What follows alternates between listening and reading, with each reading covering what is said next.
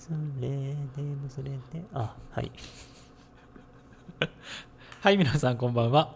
四国の古民家を拠点にする土井書店のメンバー、店主岡山、写真家水本、映像作家幸喜が日々の活動を振り返ったり、日々思っていることを話すラジオです。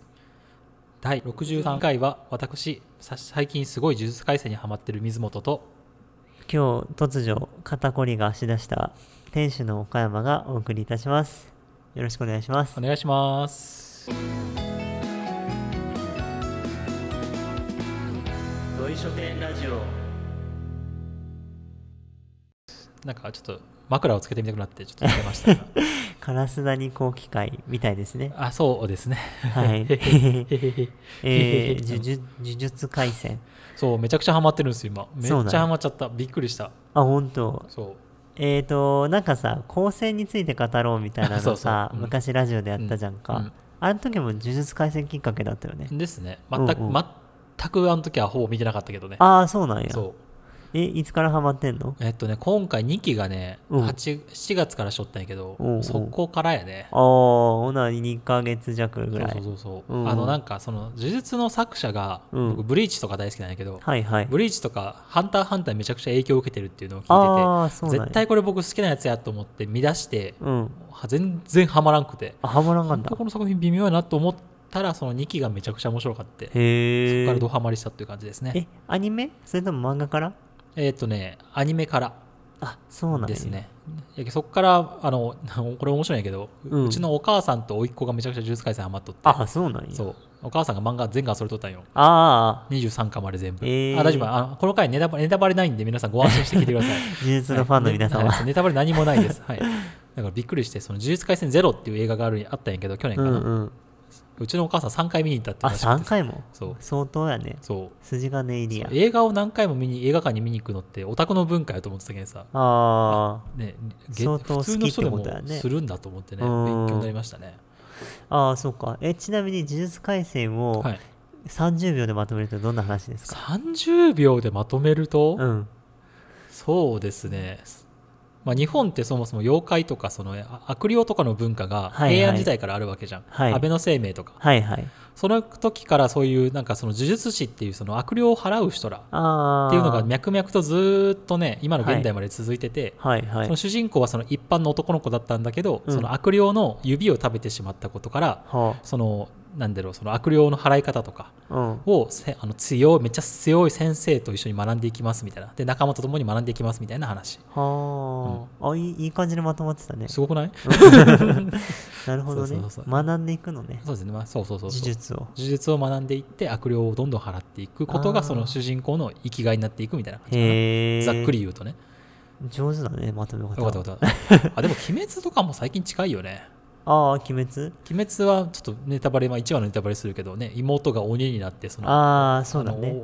あの親玉を倒すみたいな話じゃうんん呪術も近いとこがあって、うんうん。めちゃくちゃ強いやつ強い悪霊の風味悟った悪霊の指を食べるみたいなとこから始まるから、あ結構ボスははっきりしてるみたいなあはいはいはい。感じ、最近の漫画それが多いよね結構ね。ああ。今なんとなくだけど「流浪に剣心」っていうはいはいはい。漫画を。してますな。今アニメもしおるよ。リメイクされて。あそうそうリメイクしてるよねで28巻が全なんだけどうん15巻ぐらいまで読んでそうそうて。あ意外と短いんやねルローニケンシンって。そうそうそう。15やとまあまあ途中じゃないいいちょうどぐらいうんうんうん。の獅子王誠？あのはいはいよく映画で藤原竜也。ああのうん。がボスって感じで。ああ。それに近いの順調に面白いですか？あ結構面白いよ。なんかねえー、とそのなんかその今働いてる会社にはいはい2つだけ漫画が並んでるのよ、うん。それ1個があのルローニケンシンで、うん。もう1個が北斗の拳なのよ、で 北斗の拳は一応全部読み終わ。あっていや休憩中に読むんだけどうん。北斗の拳とルローニケンシンで、まあ、時代的に北斗の拳が先なわけじゃん、まあどっちもジャンプよね。あそうそう、ね。だから北斗の拳がある意味、うん。めちゃめちゃ流行った漫画だったわけじゃんか。だ,、からバトル漫画のなんうん。か、そうみたいな。はいはいはいはいはいでそっから派生をいろいろやっぱ多分していくんだろうなって中で、うんルノーニケンシンがまあ当たったわけじゃんか、うん当たり方としてはこうね酒場とうん。殺さないっていううん。ところと、あとギャグ要素も結構入ってるんだよねあそうね。であとは女子でも読めるなんかそういうテイスト感っていうなんかその3つが加わってうん。あバズったんだなっていうのを考えながら、うん読んでるかな。そう結構ねジャンプ漫画ってうん。始まりはギャグ漫画テイストなの多いよね、うんうんうんブリーチとかもわりかし最初めっちゃギャグ多いんよ、はいはい。ワンピースとかもめっちゃギャグ多い、うん。それこそドラゴンボールもそうじゃん。最初ギャグ漫画っぽいんよあねそうなんや。そうそう僕も読んだことないんだけど、うんやばいよね。北斗の拳もドラゴンボールもルローにも読んだことない、ああそうなんだ。うん、だからね。うん。なんかそういう結構流れっていうのはやっぱジャンプでもね続くよね、あ北斗の拳っていうのはバトル漫画なんだけどやっぱ哲学がしっかりあるはいはいのよはいはいはい。だから漫画家ってやっぱ何かを伝えようとして書いてるなっていうのをすごく感じていて、うんうんうん。それがねルローニにもあるし、ん。やっぱあのスラムダンクにも特特にねあるし、うんうん。多分呪術廻戦にもかなり鬼滅もかなり哲学的じゃんか。あでもね鬼滅とね呪術大きく違うところがあってう,、ん。呪術は作者がこの場面でこいつが多分死んだら面白いだろうなっていう時は容赦なく殺しますって言ってるんよ。で主要人物がまあまあと突撃に死ぬの。死ぬんだ。そう。鬼滅は全然死なん。最後の方まで死なんだけど。あそうなんや。そう。き、うん、呪術はわりかしねそのハラハラもある。読みよってへえあ死ぬかな死なないかな。あこいつここでみたいな。あとかもあったり、ー確かに、ね、ワンピースとかも全然人が死なん漫画なんだよね。確かに確かに。そう。明確に人が死ぬのもあのルフィのエースの時がほぼ初。あそうなんぐらいな感じなんよ。本当に。だからうんそういうなんか死に対する扱い方とかもねそれぞれの漫画あでね違いますよね。金色のガッシュベルは結構死ぬもんね。ラッシュベルはまあ死ぬというかまあね。まあそうか。帰ると魔界に帰るというかジャンプじゃねえよしかも。サンデーかあれは。そうそうそう。てか今日はなんだっけ、タイテーマが 漫画？今ね6分ぐらい話したけどね。あすみませんあの岡山さんの肩肩のこりについてはちょっとまた今度話します。整体してほしいです。そうですね。はい。ということでうん。実は一応ねねちゃんと込みで話してましたあテーマと。なるほど。はい。漫画が関係なくはなかったあとそうですね。はい。今回のテーマはですね、うん。ちょっと岡山さんと青春について語っていこうと思います。青春。そうです。あの、はい。ちょうど呪術の今回のオープニングが青「青のすみか」っていう曲だったんですけどそれも青春の、ね、昔の青春についてみたいな感じの曲だったんですよね。ということで青春について青い春について話していこうと思います。はい。はいということでね、まあ、漫画の話がちょうどよかったけど、うんうん。なんか憧れの青春とかってなんか漫画とかでもある？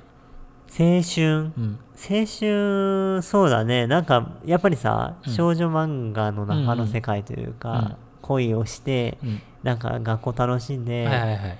みたいなのが、まあ、なんだろう俺の考える一般的な青春？あそうね。うんでも僕はあのメジャーとかみたいなスポーツバリバリとかも好きやで、スポーツも青春だね。そうそうそうそうそう。そうそうあなんかその時にしかできないことみたいな感じだとはうんうんうんうん。思うけど、うん。大抵のさ漫画もそうやけどだけどさ、うん。僕らもそうかもしれんけど大抵かなわんよねそうはならんよね。ああ青春をないんかさ青春をすげえ青春したぜみたいな人ってなかなかおらんくない？ああ確かにね。何かしらなんかねなんかモヤモヤしたまま卒業しましたみたいな、うん。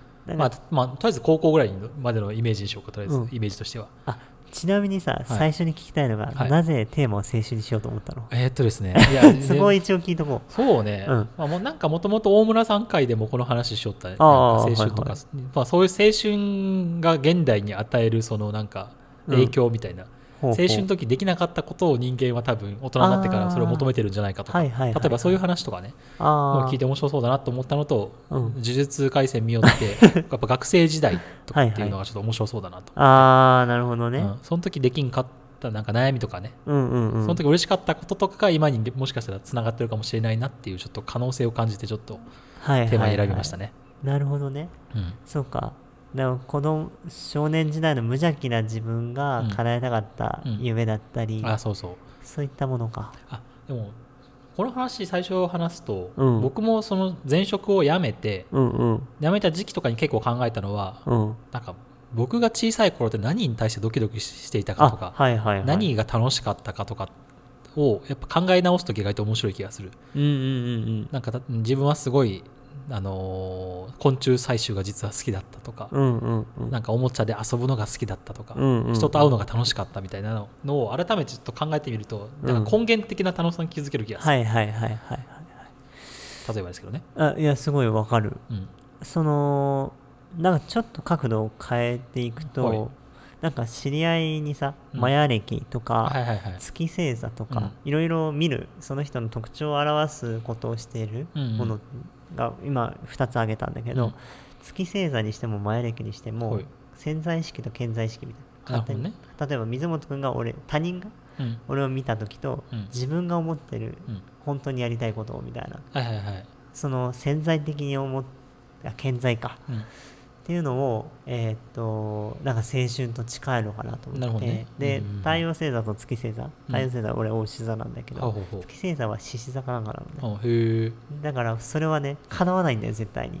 あそうなんパブリックイメージとしての岡山弘明ではないんだけうんど自分はこうありたいっていうのあがー。月星座に現れるって言われてて。なるほどね。こうありたいか。そうそう。なんなかそれって青春と今水本君言ったのとちょっと近いなとは思ってて。るほどねなんか絶対に自分を表す特徴の一つには青春ってなってるのかはいなはいはいはい。うん。なんかさっきねちらっと青春ってそもそもなんだっけみたいな調べた時うんうんもやっぱ中国のそういうなんだっけ春。春か。うん。なんか4つに区切ってみたいな。あ4つに五行説。五行説か。うん。なんか近い気がするよねそういう多分た多分だけど。そうそう。木下土金水だよね。う、ん。とかの中でえーっと。あ青と春はうん。近い言葉だみたいな感じだったっけ？そうそう。春は青に当たる、当てるっていう風に書いてて、うん。まあ、春そのもののことを青春っていうみたいな言い方を広辞苑さんはしております。なるほどね。あともう一個の意味としては年の若い時代、うん。人生の春に例えられる時期うんうん。のことを青春なるほどね。うん。まあなんかやっぱまだまだ青青いなとか言うじゃないですか、うんうんうん。まあ、そういうまだ実ってないみたいな感じうんうんうん。の意味合いが近い、なんかがむしゃらにやってる人ってなんか若いなとか青いなって思うな。そうだね。うんだからまあさっきの漫画の話になるけど、うん。大抵ジャンプの主人公って高校生とかやんか、はいはいはい、まあ、そこはあるよね、うんまあ、あと学生時代の話ってやっぱり誰もが一応学生時代大抵は経験しとるから共感をしやすいみたいなのが確かに確かに。あるんだとはなんとなくは思ったけど。うんうん。でも僕正直高校とかはなんかずっとなんかどんよりしたまま終わった3年間、はいはいはいはいはいはい。なるほどね。うん。なんかさっきの話でさ、その会社を辞めた時に自分がドキドキしたことって、いやそれをまだ中学校高校でもそれそのドキドキしたことに本能的にやってる人は結構いいるのかもしれないね、はいはいはい水本君の場合は高校の時はどんよりしてたかもしれない。あそうね。で俺のイメージ社会人になったらうん。割合ドキドキすることに対してこうごまかす人が増えるのかなってあなるほど、ね、思ってる。のねあ自分はこっちがしたいなと思ってるけどけど社会的にはあんまり、世間的にね。そう世間的にとか、はいはいはい親え子供がいるしとか、ね奥さんがいるしとか、うんうんうん。いろんなことを考えるようになって、うん。ドキドキを隠して生きるというか、そうなるとなんか青春感は薄れるかも。なるほどね。うん。あでもその話で言うともう一個はうん。なんか高校時代とかってどんなんか世界がすごいめっちゃ広いものほうほうほうほと思うじゃないですかなんとう。なく、はいはいはい。自分がまだわおるのはすごいちっぽけなところで、はいはいはいはいまあ世界が広いからっていうそのなんか期待感みたいなとこを社会人になってああまあこんなもんだよねってなってしまうっていう寂しさ とか。もまあ青春なんかそれもだからその今回の呪術のねね2期のテーマがうん。実際そのあの主人公の先生みたいなキャラの高校時代の話なんよ。もうその人もう一人強い人がおってその2人が俺たち最強って言ってずっと やってる人らの話なんだよね 最初はね。やうんうん。っぱそこだよねなんか、なんか我々がちっちゃい頃に流行ったさ、うん、歌に青春アミーゴってあった もう地元じゃ負け知らず、俺たちは最強みたいなさ。そうだた確かにありますね。確かにそういう意味では、うん。確かにその無限の可能性を何かうん。確実に裏にはあって、それだからこそがむしゃらで入れるみたいな。あそうよね。無限の可能性そうね。あと、うん。自分らのやっぱその狭いコミュニティ内での最強みたいな、うんうんうんうん。万能感みたいな。自分に自信もあるし、世の中にも期待してる状態を青春と呼ぶのかもしれない。まあそうですよね。世の中に期待 そうね。それがだんだんと薄れてきてしまうからみたいなうん。感じがですかね。逆に言うとね、うん。そこに自分への自信もあるし、うん。なんか世の中に対してもまだなんか期待してるというか、うんうん。っていう状態を持ってる人は、うん。例えば60とか70になっても青春してるなって思うかも。なんかすげえさ、うん。なんかワクワクしてる大人ってたまにいるじゃん。うんおるね。あれは青春っていうかもなっていう節はある。周りにいますか？あんまりいないけど、あんまりねパッとね。昨日強烈なおじさんに会って、松山っていうね、まあうん車で1時間ぐらいの都会と呼ばれるところなんですけど、なんかすごいね、コーヒー屋してる人なんだけど、ちょっと癖の強いというか、もう自分のワールドを竹細工をしながらコーヒーを、ほうほうほう。スローコーヒーって名前のコーヒー屋だったんだけど、うん、スローするかけたのか。で竹細工させながら自分の趣味の音楽をかけながら、うん。自分の趣味の本が並んでいて、うん。うん焙煎をなんかカセットコンロでやっはい、てるみたいな、うんなんかわけのわかんないうんおじさんがいて、ちょっと青春感ありました、ね。最強だねそうそう。私は最強だよ。そう本当にその作り上げとるよね、そうそう。その人はもう定年してうん、定年退職して、みたいな。定年退職して自分のことできる人もある意味青春かもね。まあそうだようねん。なんか一つ解き放たれたみたういな。んテーマとちょっと変わるけどうん。長えからな定年してからがな。今のご時世が。元気で長いからね。うんうんうん本当に。20年最悪長い人は30年以上あるわけやけんね。すごいそうやね、そうやうね。ん。確かに。そうそう。うちの親とかはね、うん。もう定年退職を何するかしか考えてないみたいな感じなんで。はい、はい、あ、そうだね。お父さんとかすげえ楽しそうに語るよねそう。そうそうそうしたいこといっぱいあるんだろうなって、なんかそういうのを見よったら、うん。なんか自分も頑張ろうってなるよね、はいはいはい。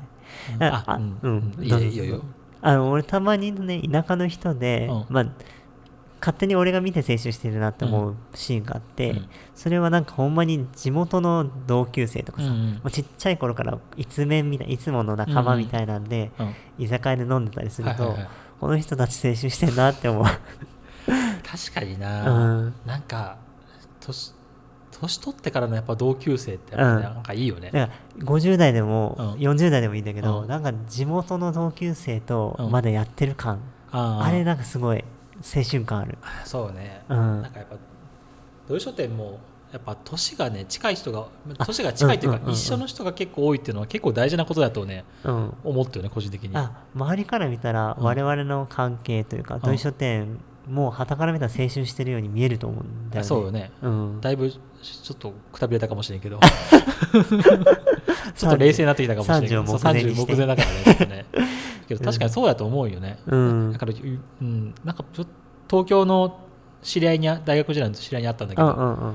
まあ楽しそうって言われるよね、うん。羨ましいって言われるし楽しそうって言われる、っていうのはさっき岡山さんが最初に言言ったそのうん。ドキドキするのはそっちなんだけど、世間的にできないっああそうそうそうそう。ていう感じなんだろうなと思うんやけど、だから旗から見て楽しそうはある意味青春っていうものかもしれない。あいいね。一つまず出ましたね、うん。だから見て楽しそうやったら、まあ、青春。うん。結局まあアニメもそうだけどうん僕らが学生時代の時もそうだけど、うん。やっぱ青春時代を楽しんでる人いるなって感じよね、なんか自分は楽しいのかまあまあ置いといて、うん。あの人すげえ青春してんなっていうのは、うんうんうん意外と外的評価なんかもしれんね、あそう。偶像かもしれない。そうそう。自分が評価するんじゃなくてその状態、うん周りから見た状態っていうのが青春なのですかね、いやすごいいいとこだと思うし、ね、あでもそうやそう考えたらそうやな、うん。自分の過去もその当時の状態があって見とるのを青春だなってうんうんうん。思うみたいな、多分当事者たちはもうバタバタしてたりとか、いろんななんか日々のさ、あうん。洗濯物やってないとかいろんなこと考えながらさ、あ暮らしてるから、私青春してんなってのはあまあ思う人もいるかもしれないけど、のね。あでも僕高校の仕事とかもしてるけど、うん。あの雨の日とかにさ、自販機の隣とかで雨宿りしておる高校生の男女とか見たら、ちょっとあそうそう見たら、はははってなる。せーわーってなるけど本人らはあんま思ってないやろねね、うん。分からんよね。そう。で多分その子らも10年後とかに振り返ったらあの時青春してたなになる、あそうだね。そういうことか。状態青春っていう状態があってそれをうん他者から見た時にうん。ってことですね、だからパブリックイメージとしての青春というか、うん。なんとなく思い描いてる青春うん。っていうのがなんか漠然と大きくあって、うん。それに少しでも当てはまってたらそれを青春と呼ぶのかもしれない。そうですね。だから水本君がさっき高校時代どんよりしてたうんみたいな言ってたじゃんか、あれも人によっては青春って見るのかもしれない。そうよね。うん。うんうんうん。まあ人によってはね、そうそう。あの自転車をめっちゃがん頑張って漕いでる高校生見て青春っていうかあそうそうそうそう。絶対そうだと思う。当時悩んでたああ高校生の頃ってこういう仕事もしてたなって。懐かしいノスタルジーとかうんうん。うーんと何か羨ましいなっていうえーエレジエレジーっていうんだっけ？違うわ。なんていうんだっけ？こういうのえっ、ー、とエンビーじゃなくて、うん。なんていうんだっけ？ジェラシージェラシージェラシーで合ってる？本当に？嫉うん妬、嫉妬。はいはい羨ましいいな。あそうかそうかそうか。はいはい、うん羨ましさっていうのも青春かもしれない。ああそういうことね。うんあそそっか。でもそれって基本的にやっぱやっぱなんか漠然とうん青春っていうのが頭の中にあるんだろうな。っうんうんうんうん。てことよね。そうそこういう状態が青春、まあうん。うんってことだよね。うそう。そうだからさっきのさ、青い春みたいな話とか、うん。春とか若い時代みたいな個人のうん。弾くとそうなってたけどそれに関連するものでどんどん膨らんできていて、うん。多分我々の思う青春って、うん。だから結構な量青春なんだと思うんだよね。はいはいはいはい。そうね。で例えばゲーム機してるのも青春って思う人もいるし、そうねなんか同一緒っての今の状況を青春って思う人もいれば、うん。だからそれらってもうかなり肥大化していてう、ん。もうなんか拡大解釈もね、うんこの同一書店ラジオだって青春かもしれないし、確かにね。ただその青春を与えるってことはある意味疲れてる人とかにとっては希望になることもあるのかなって思う、高校生見てなんか元気もらったわっていうのは、何か青春のなんか青春の経験バロメーターみたいなのがあって、はいはい。それなくなるとちょっとしんどくなるみたいな。うんうんそれを保管するものを求めている可能性はある。うんうんうんうん。うんそれはまあうん。そうそれは非日常みたいな話ってこと？ああうんにも近いね近いね。うん。まあ、自分が過去経験してきた日常うん。を思い返してっていうちょっと日常から離れる瞬間みたいなそうだね。確かに確かに。メージには近いんかな？うん非日常感を味わうみたいな。あそうよね。なんかさアイドルが好きな人とかもさ、うん。なんかどっかでさあのーあの輪に入りたいとか、うん私の彼氏だったらなとかさ、あはいはい。それってある意味非日常だしなんかこうまあ女性アイドルだったらそうそういうなんかわちゃわちゃしてる雰囲気が青春っぽいとかダンスを一生懸命覚えたりとか、ね歌を覚えたりとか、うん。なんかああいう、うん、なんか偶像崇拝みたいな、はいはいはい。なるほどね。それが、青春、そういうことね。うん、えほここういう話をしたかったの？いやいや面白いと思います僕は好きだよこういう話。あえてちょっと簡単な要素にしはいはい。をちょっと考えてみるとうん。漫画で青春って言ったら僕個人的にちょっと今思ったことを言うとうん。要素要素ね。うん。青春の要素ね、うん。仲間うん恋愛、うん。師匠みたいな感じで思ったけどどうですか？あ仲間恋愛はすごくね、うん。来たけど、ん。師匠も入るんだなんか目指す先みたいなのがはっきりしてる方がおうおうおうなんか見てて楽しいよね。あーなるほどね。ゴールみたいな。そうそうゴール。師匠。まあやけん頑張っていく過程みたいな感じかな、うん目指す先みたいな。ポケモンマスターみたいな。あそうまあ例えばそういうこと、うん、うんそうそう確かに。仲間と恋愛かなってちょっと個人的にちょっと思った。そこは憧れの先生みたいな感じとか、はいはいはいはい。うん。あでもそれもあるかもね、まあ、理解まあ、それか言い換えるとしたら理解してくれる大人みたいな、うんうんうんうん。うんその人が行く先みたいなのを示してくれる人みたいな。うんうんうんうん。みたいな感じかなってなんとなく思った。確かに道筋というか目標がある方が青春感強くなるかも。まあやけんあなるほどなと思って今。うん。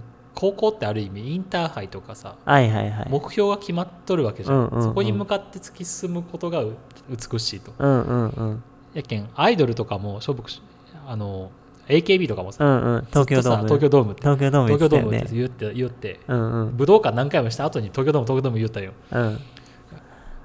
その目指す過程を見るのが結局楽しいよねってう話よね、別に東京ドーム行って達成したってなったら次どうするんだって話じゃん。うんうん。それが青春っていうタイムリミットが決めてゴールも決まっとるうんうん。区切られとるものを見るこのなんか尊さみたいな、うんうんうんみたいな話とかになるなるんかな。うん。うんいや RPG とか、あうん。例えばねドラクエとかさ、ポケモンとかみたいなものもやっぱりゴールが決まってて、だからゲーム機で青春保管してるかもしれないなって今うん。ふと思ったんだけど、うん。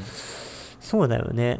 なんか多分逆にその目指すものがなくてん仲間と恋愛だけだったら、多分日常なんだよね。そうね。まあ恋愛だけやったら付き合うっていうまずゴールが多分あるけど、例えばねあの甲子園に目指すストーリーは話になるけどさ、うんうん。大人がただ草野球を毎日してる話は話にならんわけやん、はいはいはいはい。みたいな話じゃん。いや確かに。ね、目指す先がちゃんとあるみたいな、だからラブコメに関しても多分ゴール要素は作っていて、多分最初は付き合い始めるが一つの目標でその次はキスとか、うん。あそうね、まあ逆のパターンもあるけど。で、多分ね高校卒業して大学とかのパートがある時は結婚とか、そそういう子供が生まれるとかっていうのをゴールと設定した上でいろいろあとは文化祭とか体育祭でどうするとかっていう一つのも小さい目標をうん。一郎じゃないけど小さい目標を積み重ねていって大きな目標をみたいな。なるほどね。あのあなんかこれトータルしたら分かってきたかもしれん。お。なんか大人が毎日釈然とせんのってそれがないけんじゃないかな。あ小さな目目標標がないがないとか到達線がないはいはいはいはい。だからそれを多分作って活動してるんだなって人を見てると、うんワクワクするこう見よる側がワクワクすうんるみたいな。感じかな、やけん頑張ってる過程を見せる人みたいな、はいはいはいはい。やけん高校生がなんとなく歩き寄ってもすごいなんか偉いなってなるのは、うんなんか苦しみながらも毎日生きてるんだなっていうそののが見えるから、うん。なんかこっちもエエモいというか、そういうのを感じるんじゃないかなとちょっと思った。逆にそうなる時もあるじゃん。自分たちがしんどくなる時とか、うん何したらいいんだろうってなった時に、それを見るっていうのも大事ってことだよね。まあ、そうそういうことですよ青春を見るっていうまあ、まあ見るか何か聞くでもいいけど、うん。なんかそれも思ったし逆に誰かに少しでもなんかえっ、と希望を与えたいっていう時は、そういう自分が目標に向かって頑張ってる姿を見せるっていうことが誰かを勇気づけてる可能性もあるってことだよね。そうですね。うんうんうんうん。うん。でまあこれをちょっとじゃあまあ応用すると、うん。なんか人生モヤモヤしてるなって思った時はまずなんかちっちゃなゴールを決めようみたいな感じかな。ああそれもそうだね。これに向かってちょっっと頑張ろうみたいな、んうんうんでもどうしてもなんかモヤモヤうん。する時はあるし、うん。まあまあ、高校の時もモヤモヤしとったけど、うん。でもあるじゃん。やっぱ受験までも頑張ろうとか。うんうんうん。なんかやっぱそういうのが積み重ねが大事だし、うん。それを自分で作っていくことが大事なんだなと、うん与えられて作るのはね、うん。学生時代とかからしいけど社会人になったらそれをどう作るかっていうのが生きていくコツなのかな。確かに確かに。確かにね、うん。なんかそれはすごい思ったな。なんかアーティストとかさ、うんあの最初はシングルメジャーデビューがあって、うん。その後紅白歌合戦出てとか、ね。何枚前売れてとか、それがどんどん達成されてるうちは楽しいけど頂点まで行っちゃったらなんか、うんファン辞めましたとかさ、あそうねアーティスト自体がなんか熱が冷めるパターンもあるけど、そうそうそう。どこに行くんだってなるもんね。そうそう。米津一ね米津玄師あんだけ売れてるけど次はどこを目指すんだってなるじゃん。だって宮崎駿にさ、うん。主題歌にしてもらったらなんか終わったなって感じあるしかもけどねあれよ。あのえあの FF ファイナルファンタジーのエンディングも米津玄師だったんですよ。あそっかそっか。ゲーム界のエンタメ界でのそういうのもあって、うん。えなそのアニメ界の結構頂点の人にもお願いされて、うんどうすんだってなるよね。次は何か国の歌で国あの国家でも作るかってなるじゃん。それぐらいしかなくなるじゃないですか。いやトータルエンターテインメントとかに行く可能性はあるよね。そうだよね。映像とかえ最初書いてたもんね。ねそうそうそうそうそう。そうなんかそういううん。まあやけ,、うん、やけアイドルまあちょっとまとめますよ、うんうん。まとめよ。うか。んまとめましょう、やけまあ、とりあえずねみみんなアイドルが好きなのはまずそこですよね、うんうん。頑張ってる姿っていうのをうん。自分、普段普段モヤモヤしてる自分からしたらうん。それを見てみたい見ていたいってことだよね、まずね。だから子供からっていうのもあるじゃん。子供に育て,、育ててるつもりが育てられましたじゃないけどそうそうそう。でも子供が頑張ってる姿とか見てね。うん。そうね。うん、はい。だから、ね、おじいちゃんおばあちゃんもぜひ孫を見見てあげると 成長の様子が見れて楽しくなってくるみたいうん。なこの子には無限の可能性があってみんな言うじゃないですか、そういうことですよね。だから青春とかもまさにまあそういうことですかね。うん。なんかやっぱ目標に向かってとか区切りに向かって頑張ってる姿っていうのうんうん。がやっぱ青春、うん。まあ他者から見てうん。青春ってことなんだなとうんうんちょっと思いましたね、うん。だからまあ俺なりのまとめというか同意書店の店主なりのまとめでいくとはい。やっぱりそういう成長してる同意書店が成長してる姿を見せるってことがうんすごく大事なんだろうなって今日思ったかな。逆にちょっと次どうするかっていうのがまだ決まってないみたいなのもね、うん、あるかもしれんから。あるし、うん。逆に言うと、うん。その決まってないけどもがいてる姿もうん。見せていくっていうことも大事なのかなって思うんだよね。綺麗な部分とか、ね。なんかう美しい部分というかさ、うん華やかな部分だけじゃなくて、そうね。根っこが伸びてる状態というかさうん。つぼみの中の状態とかうんうん。そこも見せていくとかしんどいなってしてるところも伝えていくみたいなのもある意味大事なことかもなと思いました。はい。はいありがとうございます、はい